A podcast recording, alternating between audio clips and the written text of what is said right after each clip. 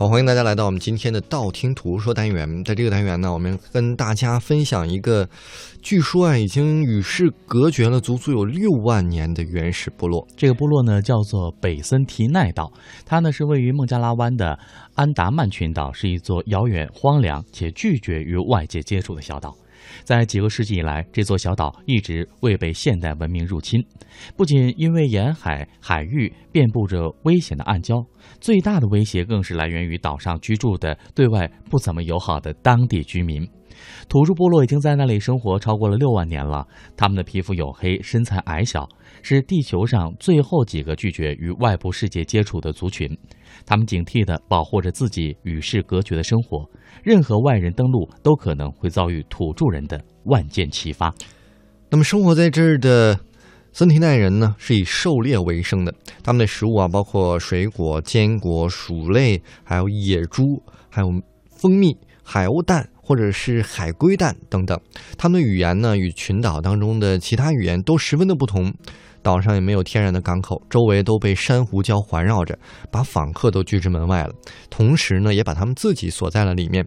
他们简陋的船只一般只是在平静的湖面上行驶，尽管困难重重，但这些生活在孤岛上的人数啊，大约是五十到两百人之间的，呃，森提奈人呢，却比那些与外界一直保持联系的居民呃邻居们啊，都过得还要好。生活在这样的小小的保护区当中，所以说呢，他们的传统生活方式也得到了保护。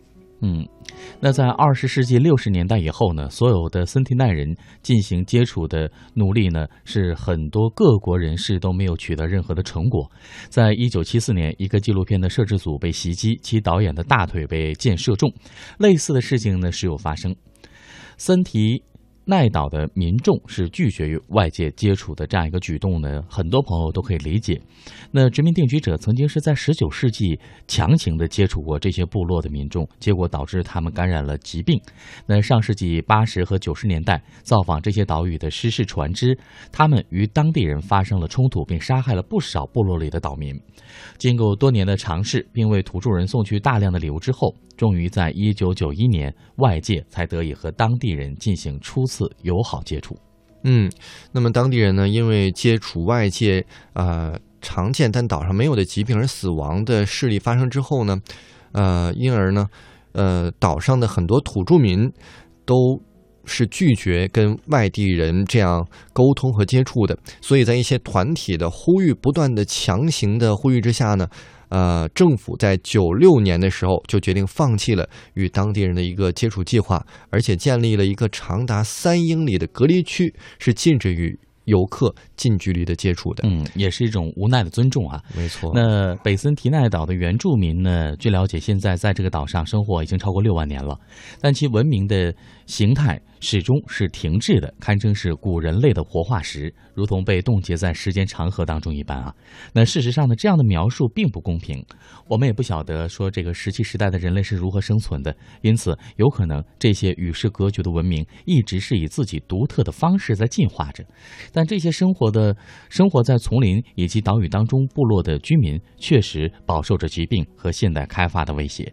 那如果要生存，他们还真的需要依赖外界的帮助。嗯，我觉得这永远是一个难题吧。怎样更好的帮助以及保护他们的文明，是一个永远的难题。进步和保护永远都是矛盾的。对，但是我也觉得，真的是这个星球，就是因为有这样不同的文化，才显得更加的迷人、丰富多彩了。哎，那此刻我们看一下论坛吧。嗯，我们看到我们的论坛上，我们的铁杆嘉靖回复说了啊，他说少年时代比较迷冬季恋歌，心仪的女同学呢也非常喜欢，在那个时候呢，在台湾播放的时候是暑期，为了吸引那个女生的注意啊，连夜外出的时候穿起飞永俊招牌的雪大衣，还带毛料那种，就热死了。嗯，而且呢，就是觉得在这个女同学的面前留着。啊，应该是一直是觉得嘉靖是一位怪咖吧？我觉得也蛮拼的，不用说暑期了，我觉得台湾的那种冬天穿呢子料的大衣也挺 挺热的，挺奇怪的。这也是曾经少年做过的傻事哈。感谢你这么勇敢和大家来共同分享。如果对这话题感兴趣的话，各位也可以持续登录我们的论坛 bbs 点 am 七六五点 com。